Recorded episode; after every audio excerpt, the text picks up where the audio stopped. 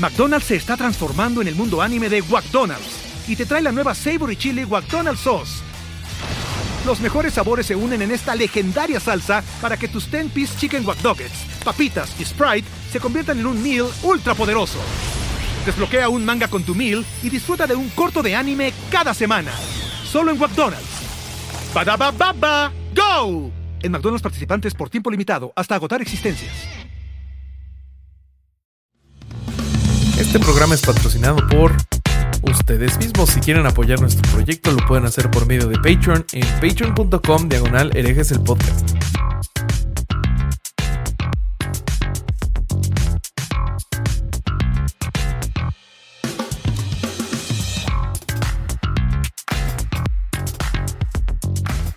¿Qué tal mis estimados herejes? Bienvenidos a Sin Libros, el lugar donde los herejes nos quitamos las ganas de saber todo sobre la gente que admiramos, queremos y nos interesa, sin prejuicios ni barreras. Venimos a preguntar para aprender. Eh, ¿Cómo están chavos? Yo soy Bobby, eh, aquí empezando este nuevo proyecto. Eh, les presento a mis coanfitriones, hermanos y amigos Alejandro Vázquez Aspelicueta, el querido Vasco. ¿Cómo estás? ¿Y por qué, y por qué estás vestido como parte del cast de Parece mormón, de reserva? Mira, eh, estoy muy bien y estoy muy emocionado con, con, esto, con esto que estamos empezando. Tengo varias razones de por qué estoy vestido así. La, la, principal es que porque estamos grabando tanto por semana que ya ni yo me doy cuenta si es hereje, si es sin libros, si es el vivo con los patrones. Entonces necesito algo visual para distinguirlo, así que va a ser la mm. corbata y la camisa. La segunda eh, la segunda es porque todas las entrevistas que hice en mi vida hasta ahora fueron en tribunales, entonces me siento más identificado con esta ropa. la única diferencia es que hoy voy a hacer una pregunta o preguntas porque me interesa la respuesta y no para exonerar a alguien de un juicio. Esa sería la segunda. Y la tercera es porque vos viste el invitado que tenemos. tengo que vestir de gala. No puedo, no puedo estar con la ropa con la ropa vieja que uso para herejes. Así que estas tres razones. Y la cuarta porque es argentino y mamón por Eso siempre, me vista, me vista como me vista, me va a salir eso. Totalmente. Bueno, pues resolviste mi duda. Eh, les presento también al José Arcadio Buen Día de este Macondo llamado Herejes el podcast. Ah, esa referencia no la entendí, güey. No mames. Es la primera vez. No, leíste 100 años, 100 años de, soledad. Ah, la madre, demasiado rebuscado. Bueno, está bien. Era sin libros en serio el tema. Sí, Él se dijeron sin libros, y yo no leí un carajo. Perfecto, perfecto. ¿Cómo estás, Corsario? Muy bien. ¿Y tú? Muy bien, también igual. Qué bueno. Bien yo No, yo no quiero decir más nada. Ya presenta, por favor, al invitado. Claro que sí, con mucho gusto. Bueno, chavos, cheque, nuestro invitado es uno de los comediantes más exitosos de México. Eh, monopoliza escenarios y plataformas es coanfitrión de La Hora Feliz, eh, de la cual los tres somos fanáticos, eh, de Patrocínanos, no mames que no la has visto, Escupí en el tiempo, y por si fuera poco, está de gira por toda la República con su película en la que es guionista y protagonista, eh, llamada Ok, está bien. viene con excelentes críticas. Tenemos a Roberto Andrade, el tío Robert. ¿Cómo estás, tío Robert? ¿Qué tal esa banda? Muy, muy, muy bien, muy contentos de, de, estar aquí en, en, su podcast. He escuchado comentarios interesantes sobre, sobre lo que están haciendo banda y pues me dijo el Vallarta, oye, ¿cómo ves, Kais? Y yo, ah, pues órale, vámonos. Híjole, pues qué, qué, qué bonito que, que hayas escuchado cosas, cosas buenas de, de, lo que estamos intentando hacer. Nosotros ya veníamos con un montón de ganas de, de platicar contigo porque nos gusta muchísimo tu comedia. Eh, pero pues y también tu trayectoria es algo que nos llama mucho la atención y justo por ahí teníamos ganas de empezar. Eh, sabemos que tienes un background de cine, pero eh, te desarrollas, bueno, lo que vemos más eh, de ti es comedia y esto de los podcasts. Entonces, más o menos, ¿cómo es tu, tu trayectoria, tío Robert? Pues mira, la verdad es que pues yo he tenido mucha suerte porque he estado en muchos lados y eh, todo termina como, este, pues acomodándose para, para mi suerte y para mi beneficio. Yo, yo estudié la carrera de guionismo cinematográfico en el CCC, que es, es quizá la escuela más importante de cine de México. y dicen los de CC que incluso de Latinoamérica, ¿no? Pero no me voy a poner a discutir porque tenemos un argentino en la mesa, entonces. No, no, pero sin duda que, sin duda que lo es, sin duda que lo es.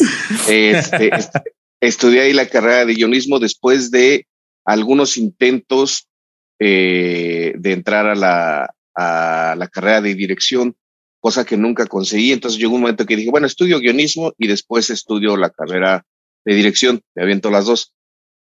Cuando terminé guionismo dije, no es necesario, no es necesario lo que tenía que saber.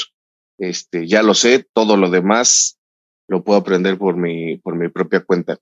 Y eh, eh em, empecé a moverme dentro de los terrenos guionísticos aquí en México, cosa que es sumamente, sumamente complicada. Y entre que eran peras o manzanas y conseguía chambas y como todo mundo, eh, trabajé, trabajé para Televisa, trabajé un rato para TV Azteca. Este, obviamente nunca, nunca me hallé. en Televisa no duré mucho. En TV Azteca me corrieron. Este, y lo que decidí al final fue poner un centro cultural, porque yo ya daba clases de guionismo.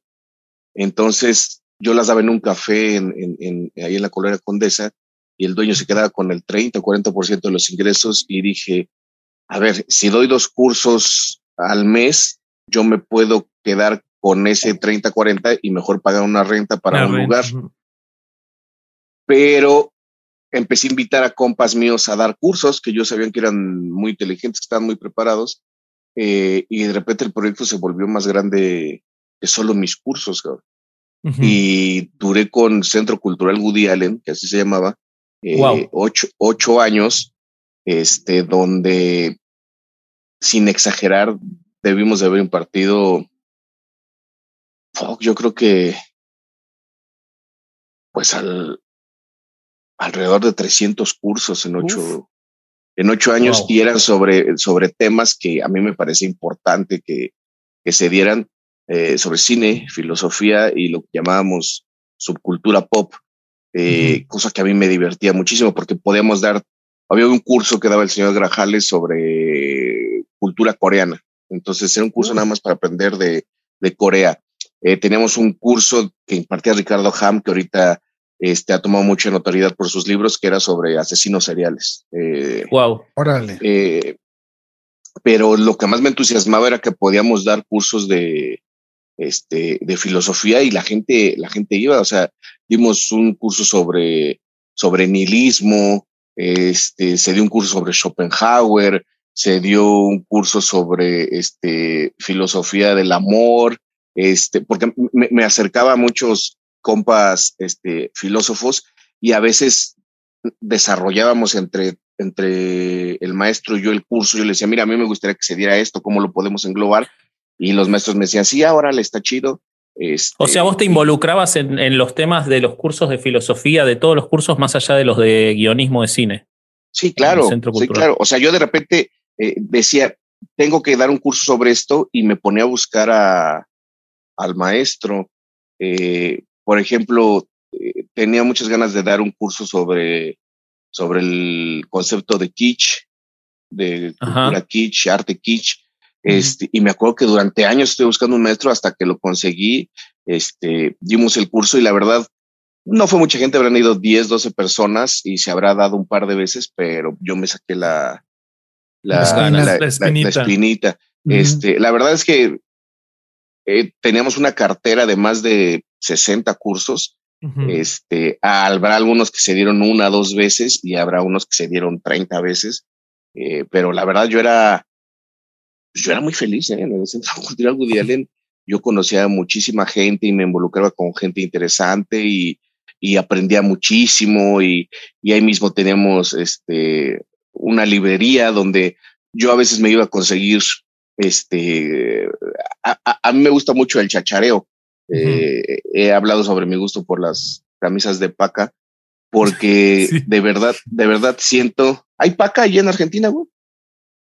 ¿Qué sería la paca? Eh, es una cosa que pasa acá en los mercados que este, llevan un montón de ropa y se vende muy, muy barata. Ah, sí, claro que sí. No, no, no, pero a ver, no, no, no, no está tan claro. La ropa que tiran los gringos mm la compran acá por, por pacas, que se le llaman, que son como este, pues, unos cuadros. Ah, que se vende, sí, ya sé, que se vende por, por cantidad, digamos, por, como por peso toda la cantidad de, de, la ropa y se vende. No, eso no llega acá a Argentina. No, no, no, eso acá no llega. Bueno, acá nosotros podemos vestir de, de, marca, gracias a la paca, porque los gringos tiran mucha ropa y nosotros de repente aquí la, la levantábamos. Pero este, lo que, lo que quería decir es que eh, esta cuestión, cuestión del chachareo, que es ir a buscar cosas usadas a, a, a, diferentes lados, tianguis, ajá, también la aplicaba mucho en, en, las librerías. O sea, para mí es imposible que tengas una cultura literaria eh, buena si solamente compras libros en, en librerías. Gandhi. En la Gandhi, en el sótano. Porque totalmente. Es carísimo aparte y no tienes tanto.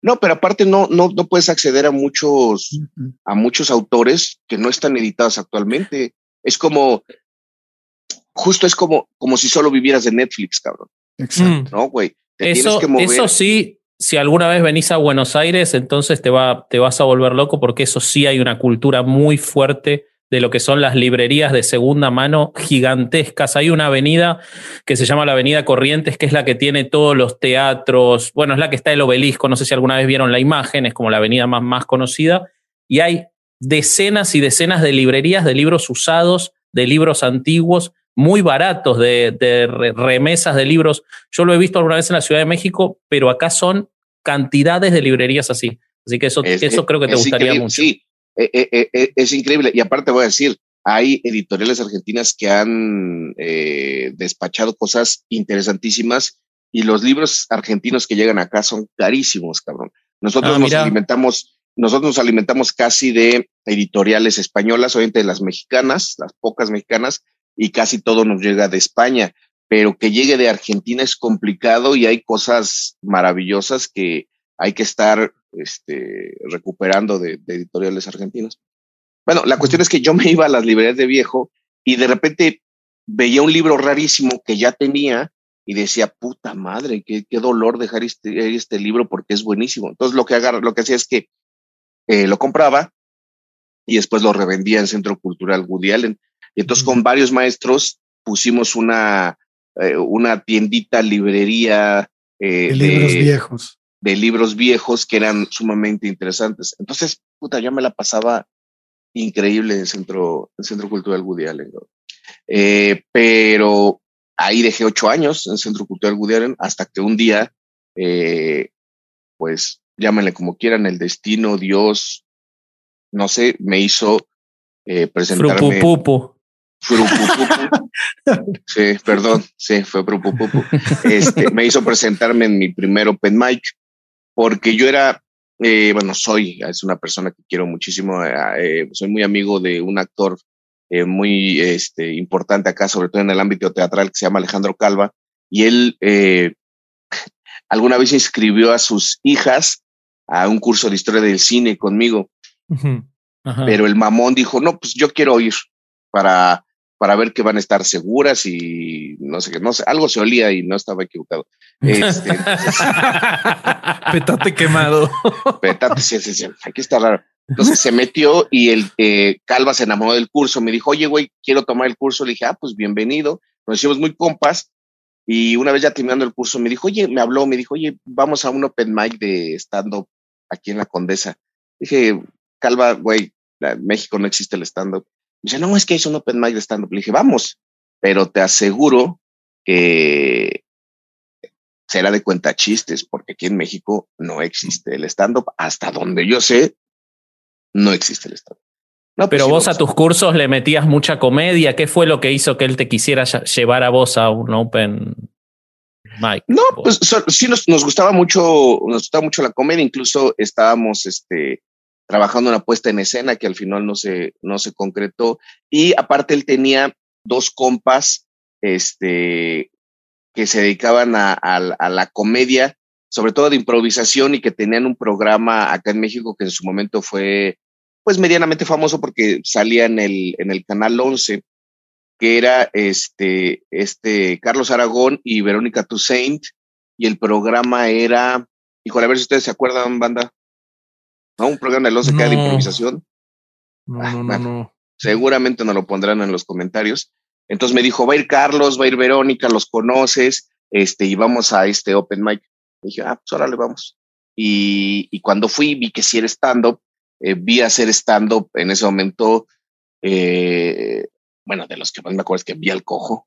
El Cojo llevaba cuatro meses, llevaba cuatro meses haciendo stand-up, vi a Horacio Almada, vi a Talavera, eh, vi a, híjole, en ese entonces, ¿a quién más?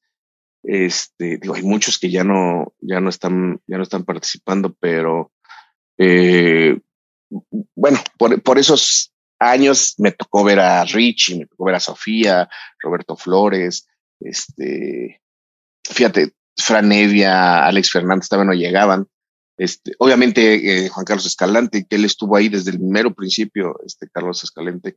Y pues la verdad, yo que siempre me presentaba como guionista de comedia, este, pues a mí me picó mucho el orgullo que, que se estuviera haciendo stand-up y que yo no estuviera participando. Claro.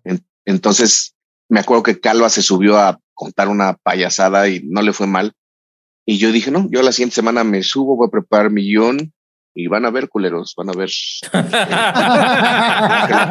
sí, no, o sea, yo estaba loco, güey, o sea, loco, cabrón. Y me acuerdo, o sea, yo me, Escalante no se acuerda, pero le dije Escalante frente a todos, le dije, voy a regresar la semana que entra con mi guion, güeyes, y van a ver qué pedo. Y Escalante, súper buen pedo, me dijo, no, compa, pues esto es para, para todos, ¿no? Si le quieres entrar chingón. Claro. Y ahí estuve yo en la semana haciendo mi guion. Eh, me subí el, el, porque era los miércoles, me subí el siguiente miércoles y pues obviamente me fue de la verga. de la verga, güey. no era tan fácil.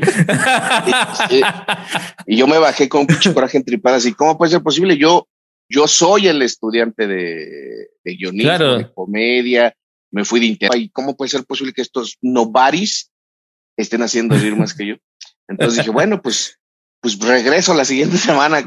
Y me puse a escribir y le hablé a Calva y Calva me dijo, no, güey, ya fuimos dos semanas, ya, nada más era una cosa. Era cotorreo, nada Era cotorreo, güey, era, era cotorreo. y enclavado. no te iban a ganar. fíjate que, que, creo que fue una de las decisiones más importantes de mi vida porque no tenía con quién ir, cabrón. Y dije, pues voy yo solo. Porque me acuerdo que dije, no mames, vamos, Calva. Y me dijo, no, güey, ya fuimos dos miércoles seguidos, quiero hacer otras cosas de mi miércoles. Y fui solo. Y ahí estuve, me subí, me volvió mal, güey. Puta madre. Y entonces en ese momento se sube Juan Carlos Escalante y dice, oigan, eh, en apoyo a esto que estamos intentando hacer de stand-up aquí en México, voy a dar un curso de, de stand-up. No sé si a alguien le interese. Entonces yo, güey, que era Mr. Curso, güey, que tenía una cartera de 70 cursos, güey, que nunca se me ocurrió tener un curso de stand-up, güey, y yo vivía de eso, de repente fue de, ¿cómo va a ser que este cabrón me va a vender un curso a mí, güey? O sea, en, ese caso yo, yo lo compro a él para que dé el curso en el Centro Cultural.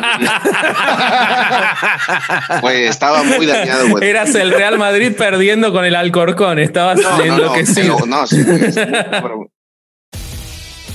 McDonald's se está transformando en el mundo anime de McDonald's y te trae la nueva Savory Chili McDonald's Sauce. Los mejores sabores se unen en esta legendaria salsa para que tus 10-piece chicken wack papitas y Sprite se conviertan en un meal ultra poderoso. Desbloquea un manga con tu meal y disfruta de un corto de anime cada semana. Solo en McDonald's. baba ¡Go! En McDonald's participantes por tiempo limitado hasta agotar existencias. Entonces, pero me ganó más el amor, güey. No sé si el amor o el, la pinche competencia, güey. Y entonces fui al, a la primera clase y dije, voy a entrar, no voy a pagar, me voy a hacer pendejo. Y al final, si me gusta la clase, pues pago y si no, me voy a la verga. Y fui a, fui a la primera clase y pasó algo muy bonito que, que siempre me gusta hablar de ello a los 10 minutos de estar sentado en esa pinche clase, este, yo le había hablado a un amigo, le dije, güey, vente, vamos a escribirnos juntos. Y Me dijo, pues va, ok, te caigo y vamos a ver qué pedo, güey. El güey no llegó, yo marcando, ¿qué pedo no ibas a venir? Ah, no, sí, güey, estoy crudo. Este, cámara, güey, chido, diviértete.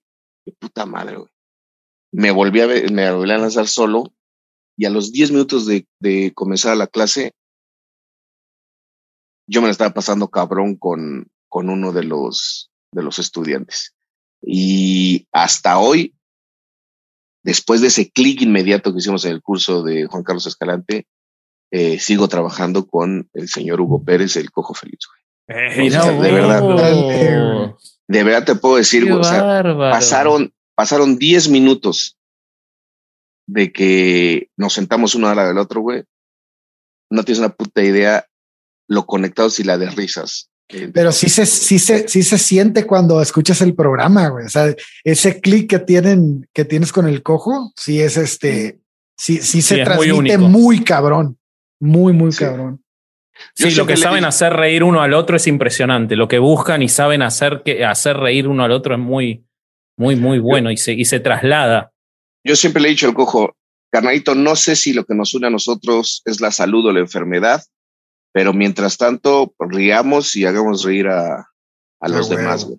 Este, pero la verdad es que fue increíble, güey. O sea, eran 10 minutos y ese güey y yo, o sea, salimos, o sea, de ese curso que te digo, salimos hermanados, güey, y decidimos fundar un colectivo donde íbamos a estar él y yo, que se llamaba Chisgare, donde después invitamos a, al Chaparro Salazar, eh, pasaron por ahí momentáneamente Pablo Araiza, eh, Juan José Covarrubias, eh, después se decidieron salir y seguimos Chaparro, Cojo y yo durante, durante varios años.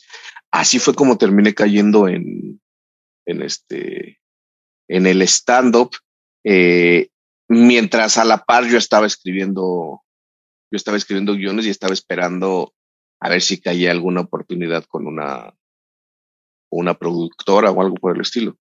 O sea, para cuando yo empecé a hacer stand-up, yo ya tenía eh, cuatro películas escritas y dos obras, dos, obras de teatro. Ajá. Este, y de repente, pues fue un proceso donde el stand-up me empezó a jalar muy cabrón y pasaron dos cosas. El stand-up me jala muy cabrón y el Centro Cultural Woody Allen empieza a recibir cada vez menos dinero, porque con la llegada de Internet eh, ya los cursos no eran eh, tan solicitados. Los talleres sí, los cursos no. O sea, ya no ibas a obtener información porque la información ya te la daba el Internet, ¿sabes? Entonces, Solamente a este participar, a interactuar. Exactamente. Este, entonces empezó a decaer muchísimo. Yo empecé a conseguir algunas chambas de, eh, de guionista. Ahí, ahí empecé a trabajar al poco tiempo con, con Adal, con Adal Ramones. Trabajamos ah. en, algunos, en algunos proyectos. Después me fui a trabajar con Fernanda Tapia en un programa que se llama Almohadazo. Este, y mientras, pues, ganando y jalando tablas para, para lo del, para lo del stand-up. Ok. Qué buena, qué buena historia, la verdad, no, no sabía todo eso me, parece, me parece increíble y me parece espectacular lo del cojo y, nos adelantaste una pregunta eh, que ya está respondida, así que excelente. Yo te quiero preguntar vinculado, vinculado a, todo, a todo esto de la comedia y del humor y además al hecho de que vos sos guionista. Yo quiero traer a la mesa un episodio en particular de La Hora Feliz, bastante reciente de febrero, que es, ya se están riendo porque lo, escuchamos de vuelta para preparar esto que es Mentiras, el episodio del nacimiento de Frupupupu. Eh, como vos sabés, eh, nuestro podcast Herejes, el original, se dedica al pensamiento crítico y analizamos un montón de cosas. Pero yo siento que vos, ustedes dos, en una hora, eh, o ustedes tres con Rory, que lo vamos a sumar a, a, esa interacción que tuvieron, hicieron un trabajo por el pensamiento crítico mucho más fuerte del que podemos hacer nosotros en un año del podcast. Porque o sea, ustedes en ese episodio, vos arrancás hablando del eh, entrevistador que, se te, que tuvo un ACB o no sé qué tuvo mientras te estaba entrevistando, que espero que no nos ocurra. Por favor, a la audiencia, si no sabe lo que estoy hablando, vayan y escuchen Mentiras. Escuchen todo la hora feliz, pero Mentiras es una joya de la comedia, es una hora perfecta para mí. Pero después de eso se van a Colosio, que es increíble, y después de eso hablan de gordofobia, O sea, tienen un montón de temas en los que están al borde de decir, bueno, todo esto que se está discutiendo tanto de los límites del humor, los no límites del humor, ustedes lo tratan de una forma súper contundente, hablan de Hidalgo. Después, perdón, pero lo tengo anotado acá porque son tantas cosas. El metalero balaseado.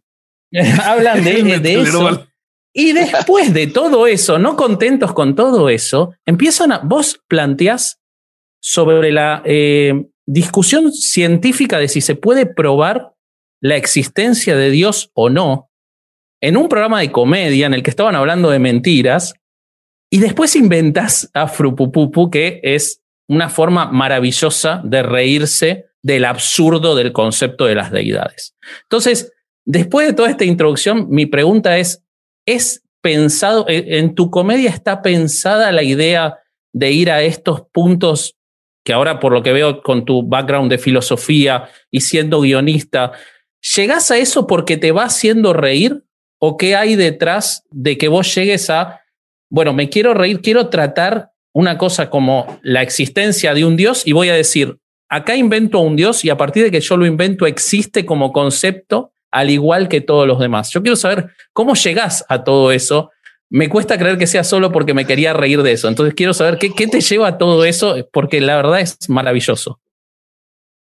Mira, la, hora feliz eh, eh, siempre eh, ha sido un, vehículo para mí deleitoso. O sea, a partir te puedo decir que del episodio más o menos 15 o 20, yo, yo, yo me relajé muchísimo y me puse a, escupir eh, cosas que ni siquiera sabía que tenía tan, tan atoradas.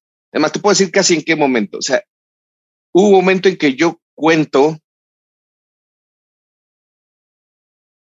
sobre, le cuento al cojo sobre el gol que le mete Hugo Sánchez a Logroñés cuando jugaba con el Real Madrid. No señor Gol, señor Gol.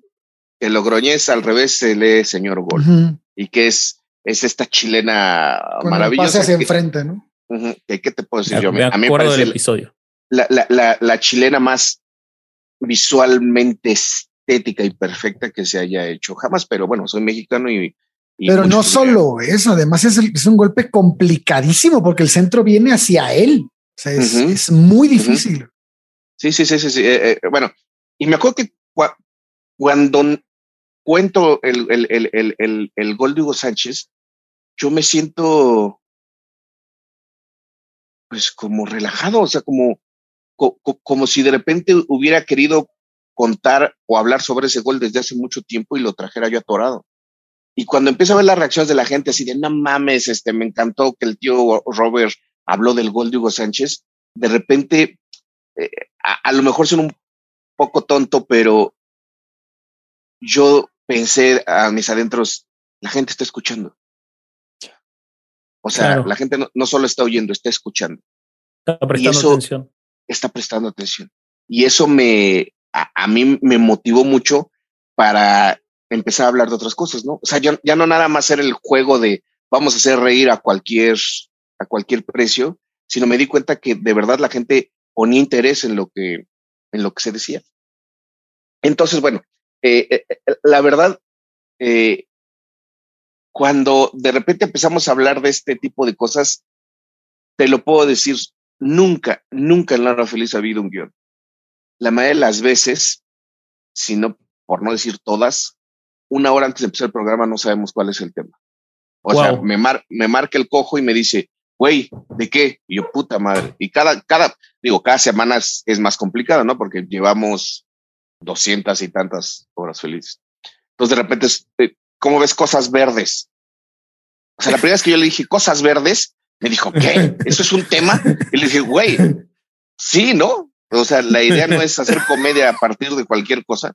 Me dijo, bueno, pues órale, este, cosas verdes. Y desde ahí fue saliendo personas que se llaman Luis y después hicimos el programa el programa de pilas, cabrón, que a mí es de los que más me gustan porque me acuerdo que le dije pilas, güey. Me dijo, no seas mamón, güey. O sea, no vamos a hablar una hora sobre pilas, güey.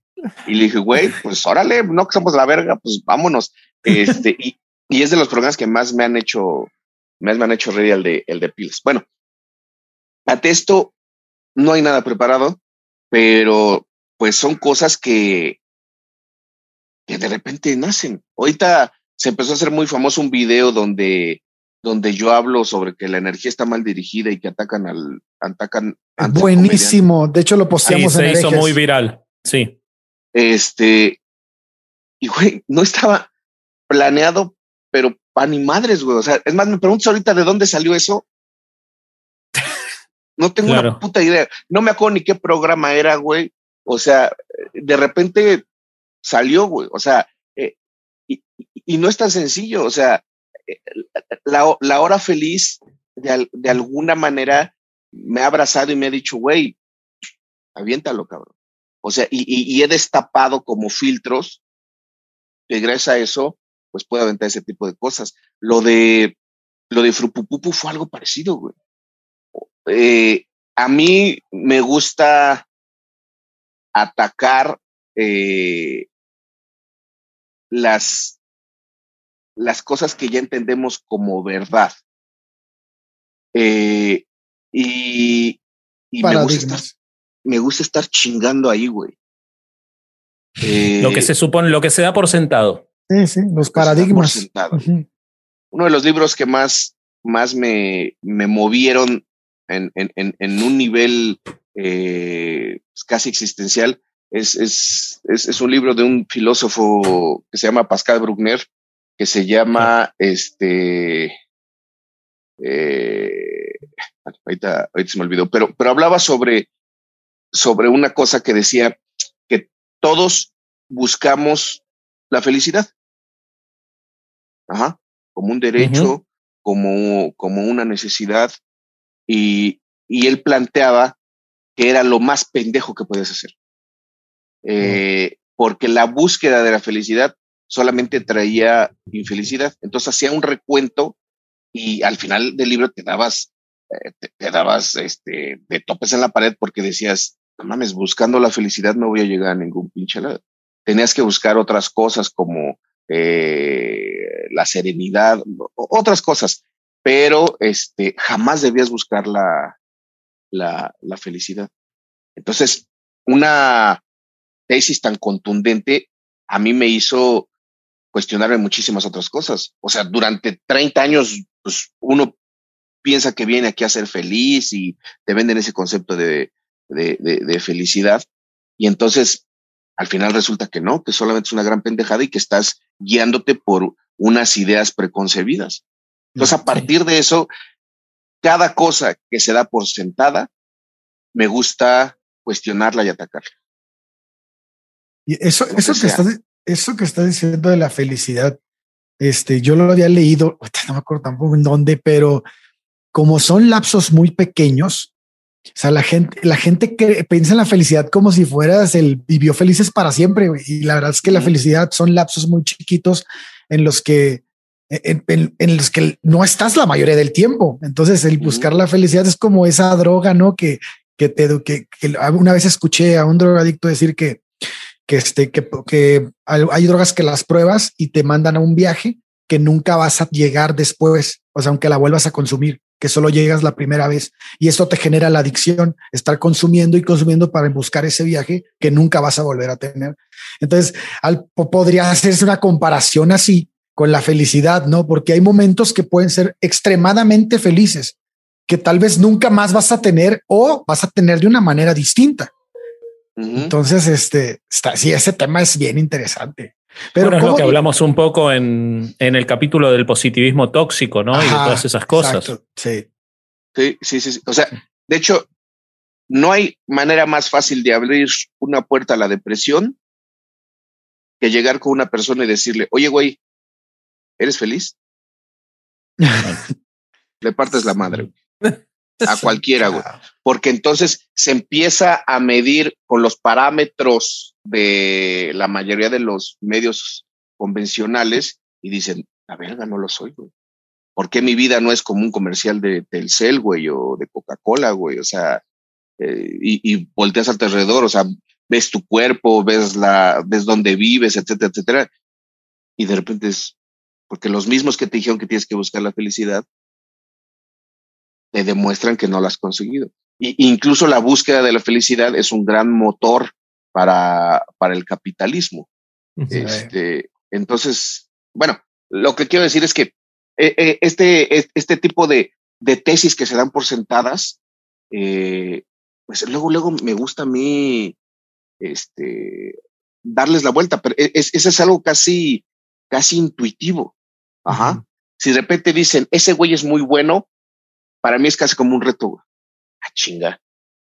No lo voy a dar por sentado, vamos a ver si, si es cierto, ¿sabes? Entonces de repente me he cuestionado muchas cosas. En su momento, este, me puse a cuestionar eh, ciertas cosas del, del, del, feminismo en los primeros programas, que fue cuando empezaron a decir, no, el misogidioso, etcétera, etcétera, etcétera. Un apodo con el que nunca he estado de acuerdo, porque no solamente cuestiono el feminismo, cuestiono prácticamente cualquier cosa.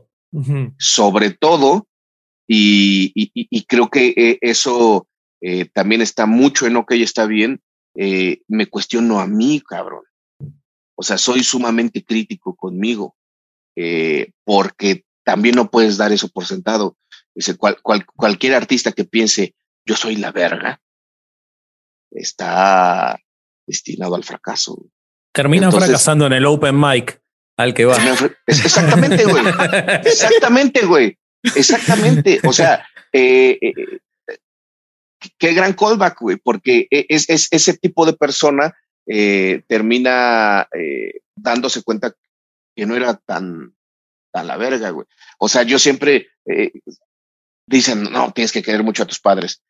Sí, ok, vamos, vamos a analizarlo, ¿no? Este, ¿sabes qué? Tienes que, cuidar al planeta porque lo estabas matando. Mm, sí, ok, mm, vamos a, analizarlo. Unos momentos que a mí en lo particular me gustan más de, de Laura Feliz es una vez que el cojo me recriminó y me dijo, es que el, el, el, el unicel, cabrón, el unicel está chingando al planeta. Se tarda 400 años en degradar esa madre, güey. 400 años, tío. Y le dije, güey, entiende, el hombre no es la medida, cabrón. No. Para el planeta Tierra, 400 años es un segundo, güey. O sea, la planeta Tierra dice, a ver, dame ese pinche vaso de unicel, güey, lo voy a desintegrar en chinga. Solamente 400 años. ¿Cómo ves, pendejo? Fue rapidísimo. o sea, al planeta Tierra le vale verga, güey. O sea, tiene millones de años, güey. 400 años para él es nada, cabrón. Pero el hombre siempre piensa que él es, él es la centro. sí, totalmente. Totalmente. Eh, entonces, de repente, eh, eh, ese tipo de cosas para mí es muy divertido hacerlas cuestionar. Me digo, de repente me daré de bruces y diré, ah, bueno, pues si había cierta razón aquí o acá. Sí, este querer saber más no significa decir es todo mentira la, la, el cambio climático. Es, significa necesito más información para yo saber críticamente si es así y no comerme el discurso. Es solamente Exacto. eso. Sí, no te atiborre de discurso, güey. O sea, piensa, piensa, siempre estar pensando. De repente ahorita vienen y dicen, no, la cancelación, la cancelación es la herramienta. Eh, a ver, un momento, ah. vamos, vamos a pensarlo, ¿sabes? Este, eh, y eh, este pensamiento siempre sobre el vehículo de la comedia es maravilloso. Por eso me, me mama Bill Burr, Jim Jeffries, este, Louis C.K., el mismo Chris Rock, porque justo están haciendo ese tipo de cosas. Claro. Claro. Yo, yo tengo una, este, el, una persona que es un pensador crítico como tú, en cuanto a todo, en cuanto al, a tu persona, supongo que a toda tu, la, a, la realidad que percibes, todo, tu comedia. Eh, bueno, sabemos que alguien que es un pensador crítico a ese nivel, este, termina, eh, pues, cuestionando absolutamente todo y, a veces te vas alejando de gente que, que te apoya porque a veces la misma gente que te apoya es, es, producto de tu crítica. Puede ser, ¿no? O la ideología la que, ellas, que esas personas este, tienen puede ser producto de tu crítica también. Entonces, generalmente el pensador crítico es, es alguien que se va un poco alejando de la sociedad este, en cuanto a a ser parte de ciertos, ciertos, cierto estatus, ciertos, ciertos, ciertas ideologías. lo que finalmente hace que la sociedad se vaya complementando o se vaya haciendo ah, como amalgama, ¿no? Como son las religiones, como son cualquier ideología, el feminismo, lo que sea. Entonces, ¿cómo te ha ido a ti siendo pensador crítico a ese nivel? O sea, si cuestionas absolutamente todo y puedes estar en desacuerdo con todo, debes de tener una selección de amigos bastante interesante, ¿no? Eh, sí, tengo, tengo muchos amigos que, con los cuales me llevo de manera increíble, pero, pero es cierto, o sea, terminas en determinado momento alienándote. Eh, eh, y creo que el comediante es, un tipo que de entrada va a terminar este, alienado. Eh, decía, creo que era Chris Rock el que, el que decía, llegas a una fiesta, una reunión de celebridades y inmediatamente el comediante busca otros comediantes. Porque dice, si no, no me hallo, cabrón. O sea, vamos a empezar a, ser críticos con todo lo que estamos, lo que estamos viendo a, nuestro alrededor. Cuando,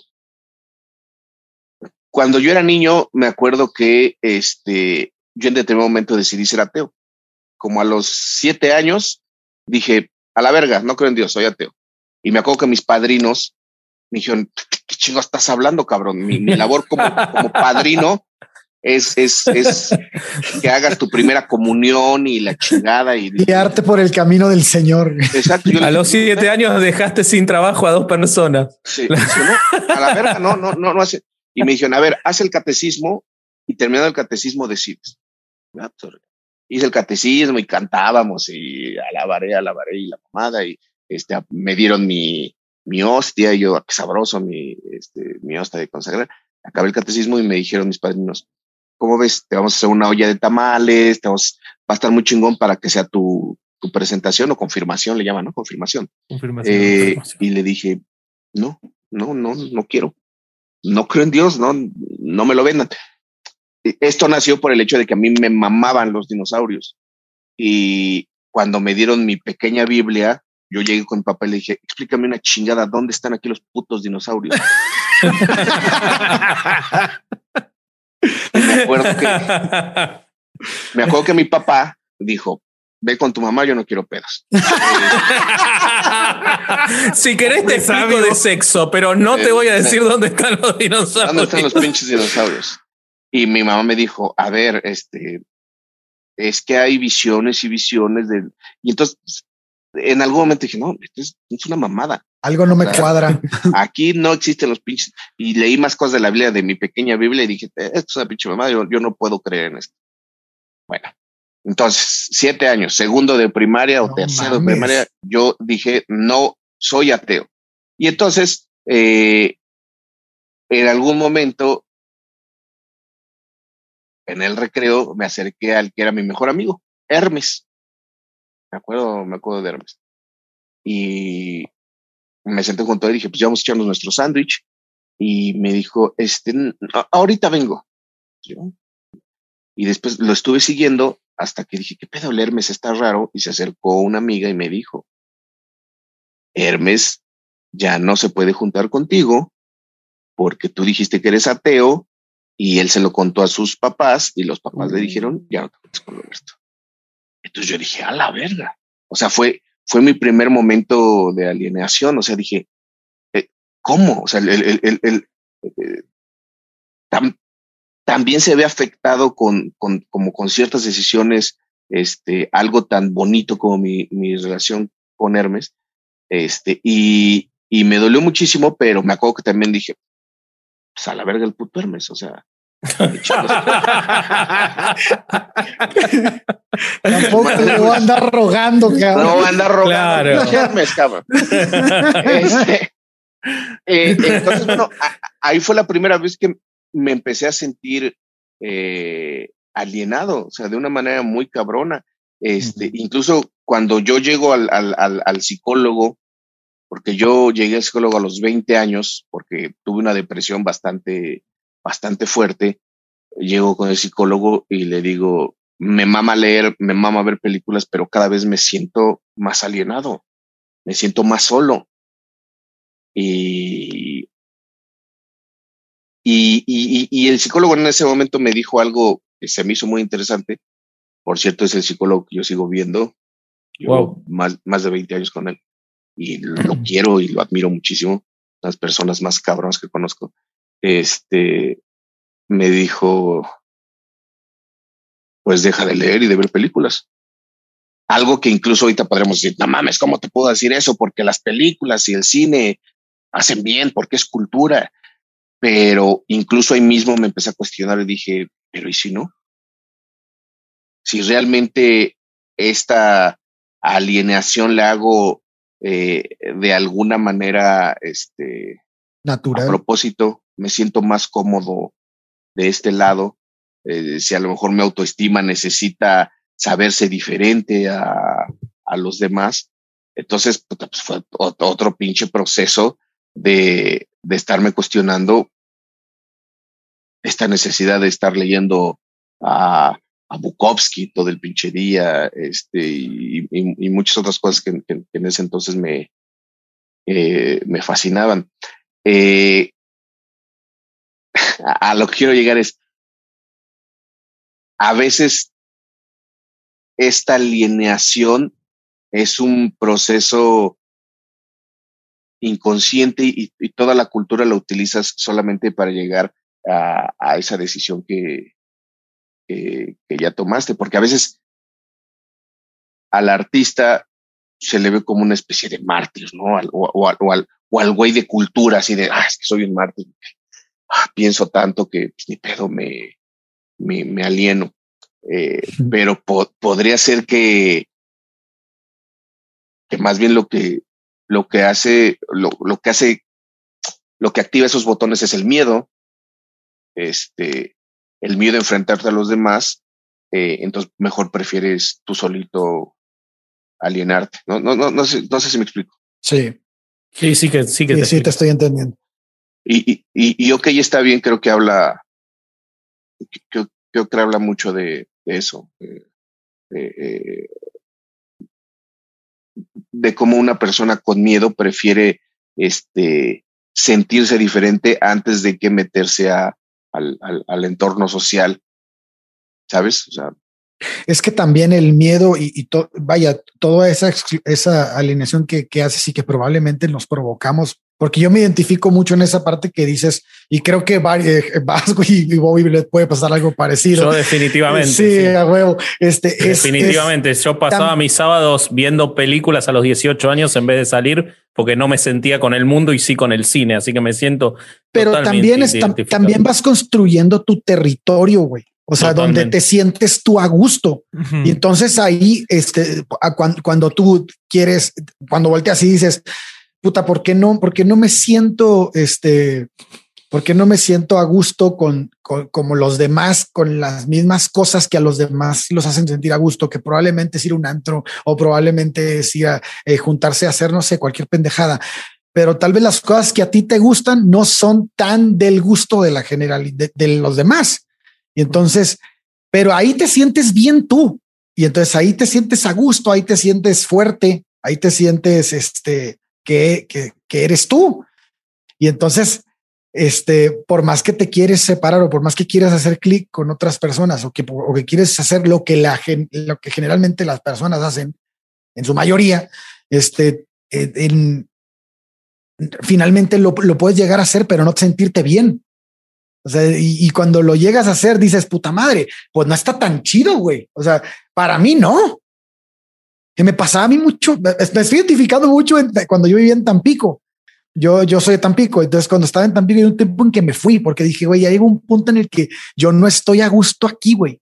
O sea, ya no, este, este, esto es lo que la gente se ha acostumbrado a hacer, que los viernes es esto, los sábados y los domingos es esto, y, y a la playa, y, y, ya, güey. O sea, para mí ya esto ya no es, ya no, ya no me llena, güey. Uh -huh. Entonces, cuando empiezas a hacer otras cosas, ya no estás haciendo clic con ellos. Y entonces empiezas a crear tu propio, tu propia realidad, güey. Que creo que no sé si me, me, me, estoy viendo por otro lado, pero no, no, no, no, a, sí. a eso me hiciste llegar. O sea, como que que esa realidad a la que yo llegué y ahora regreso a Tampico a ver a mi familia y a ver a mis amigos hace un chingo y digo, no soy de aquí, güey. Ya Mira, no, güey. Pero hay que tener cuidado, güey, porque la mente es bien pinche tramposa, güey. Y nos hace creer que los sentimientos son reales cuando no lo son, güey. Yo te puedo decir una cosa. Cuando, cuando yo era adolescente, la gente bailaba mucho. Ahorita ya perrean, güey, pero en ese entonces bailaban, bailaban rock and roll, güey, bailaban cumbias. Y yo siempre dije, a la verga, yo soy un rockero, a mí me gusta el rock, güey. Eso es de andar bailando, mira, pinches buenos. Soy rockero, güey. Y, era el güey que estaba en la pinche fiesta y decía, ya pónganse un rock, cabrón. Por ser diferente. porque yo soy diferente, güey. Pero era más fácil aceptar eso. O sea, decir que yo era diferente, yo era un rockero y era culto y etcétera, etcétera, a aceptar que era un pendejo para bailar. Totalmente. Totalmente. O es una coraza. O que nunca tuve los huevos para aprender a bailar. O sea, a, a, las dos, tres cosas, este, decía, no, la verdad, no, no, no, esto no es para mí, no, no, no, no, no, no.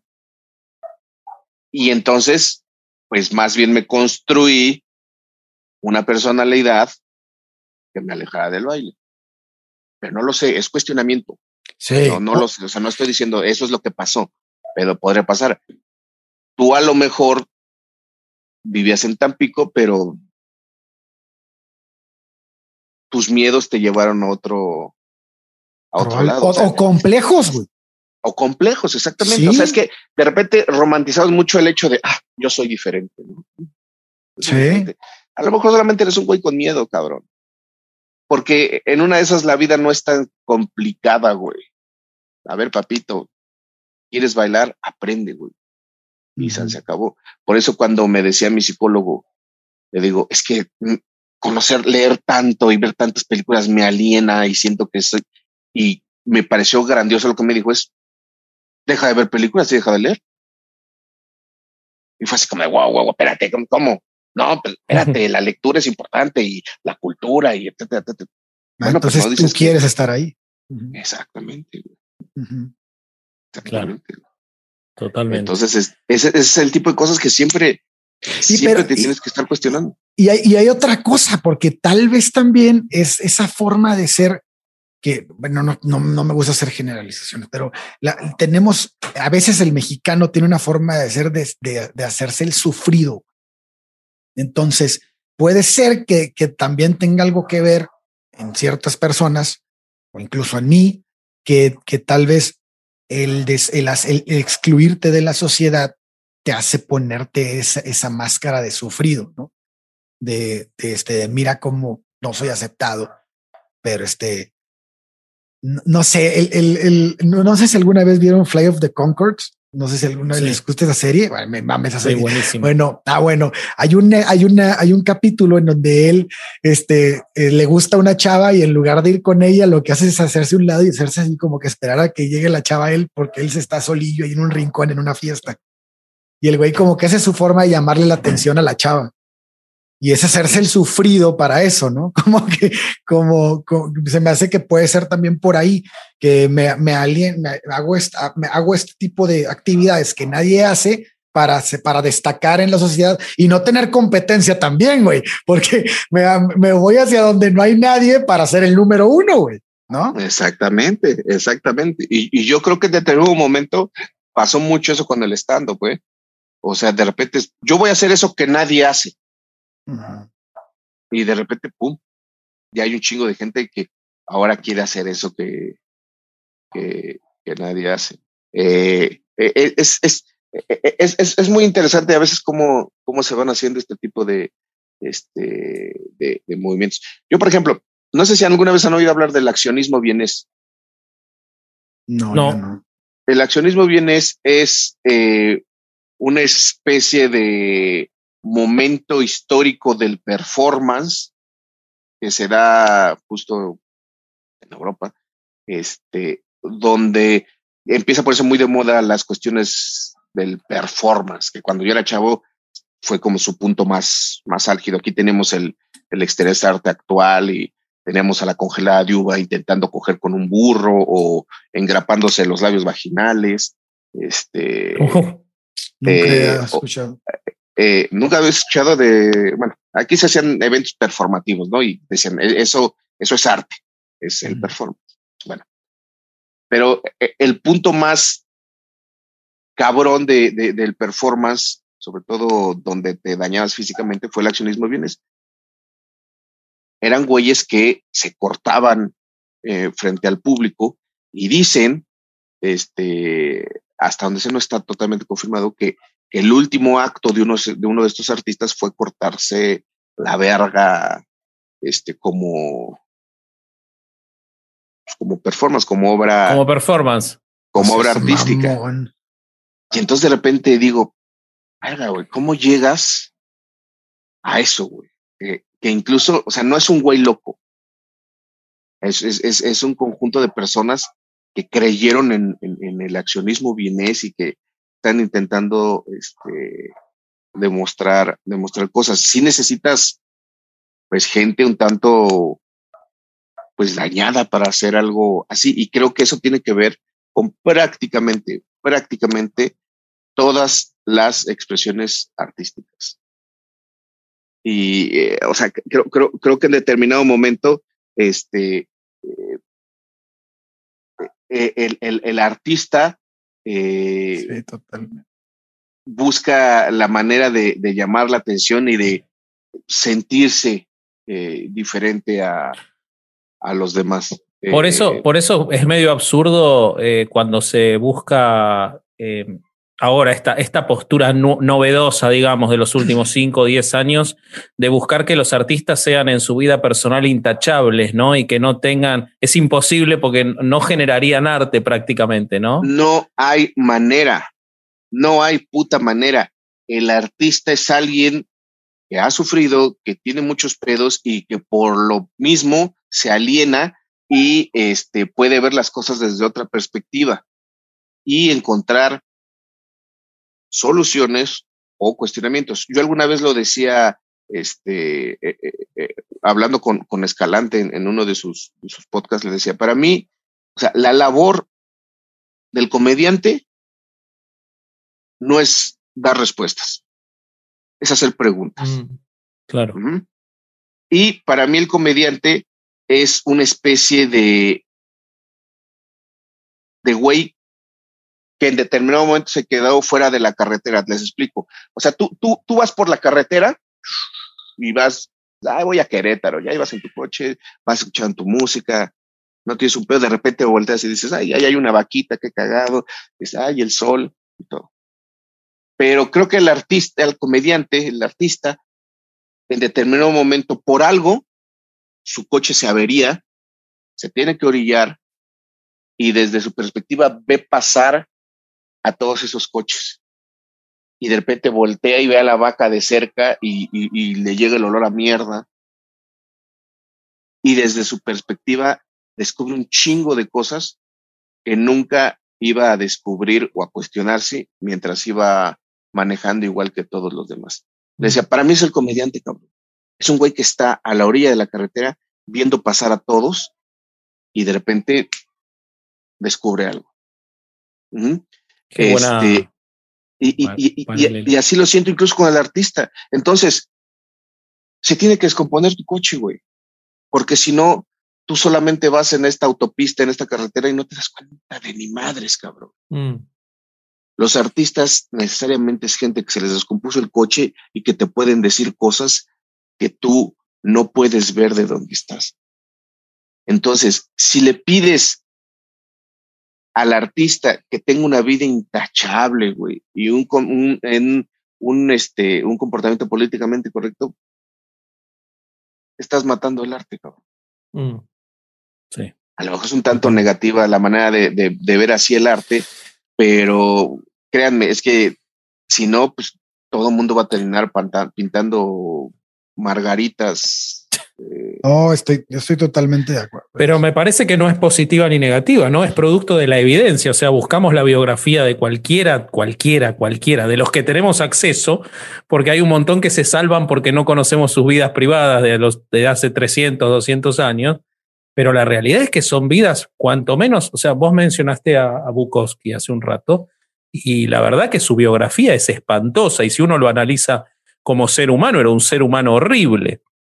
Pero su obra, su obra es producto, sin duda, porque cuando uno analiza su obra junto con la persona, es imposible separar lo que él hizo de las experiencias de vida espantosas que él mismo se esforzó en sí mismo muchas veces.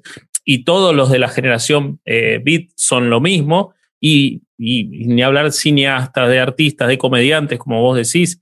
Eh, creo que, que no es una cuestión de. O sea, me parece que el riesgo de buscar que sean intachables, lo único que vas a lograr es que se escondan más las cosas, porque no hay forma de que el artista, me parece, sea una, el artista y, el, artista disruptivo y el que genera algo nuevo, necesariamente tiene que haber pasado por cosas distintas para que su respuesta sea distinta, ¿no?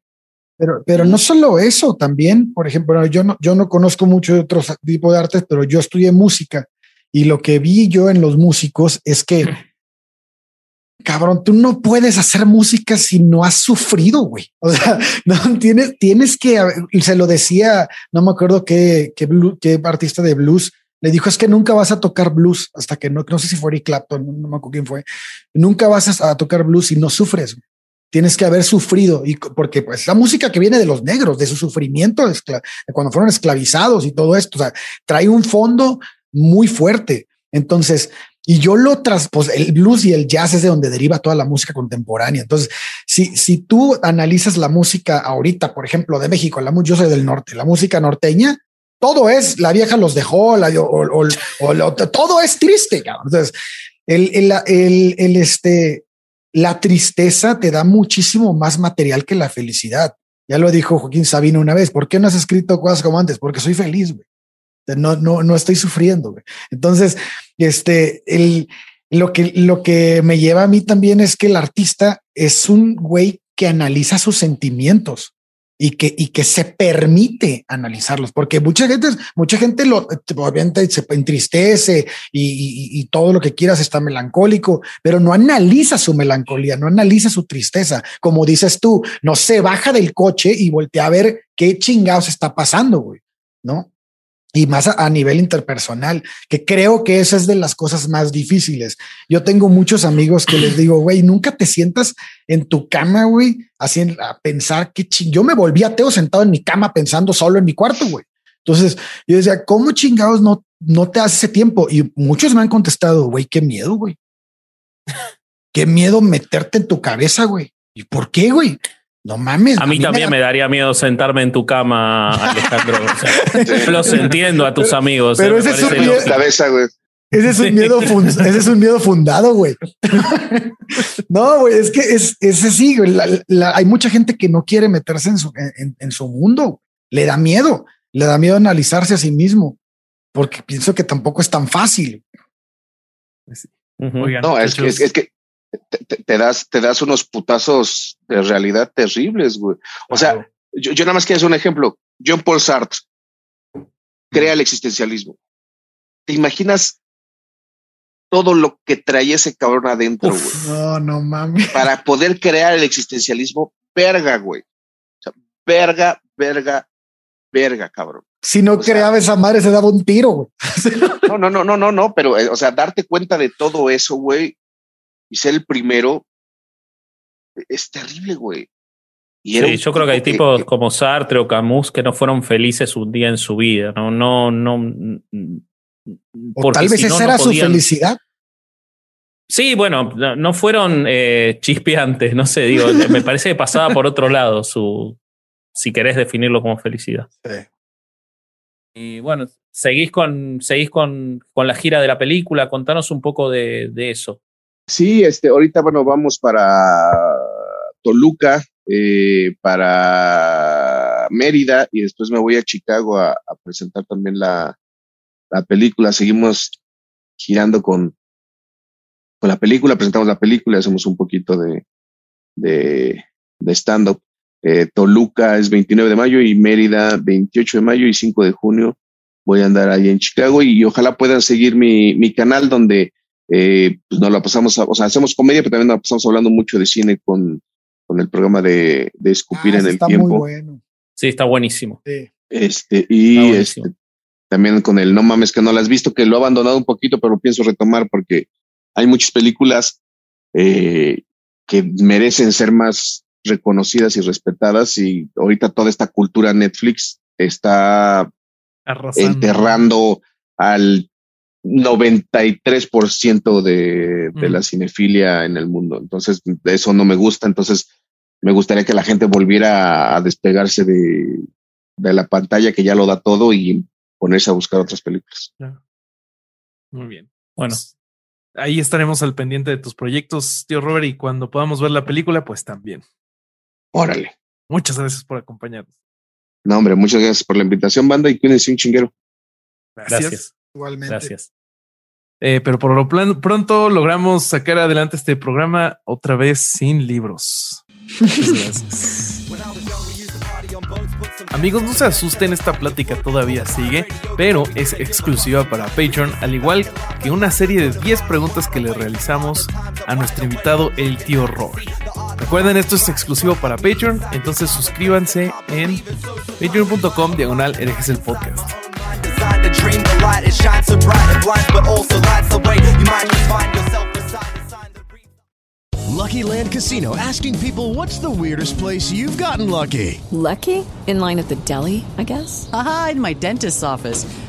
More than once, actually. Do I have to say? Yes, you do. In the car before my kids' PTA meeting. Really? Yes. Excuse me, what's the weirdest place you've gotten lucky? I never win and tell. Well, there you have it. You can get lucky anywhere playing at LuckyLandSlots.com. Play for free right now. Are you feeling lucky? No purchase necessary. Void where prohibited by law. 18 plus. Terms and conditions apply. See website for details.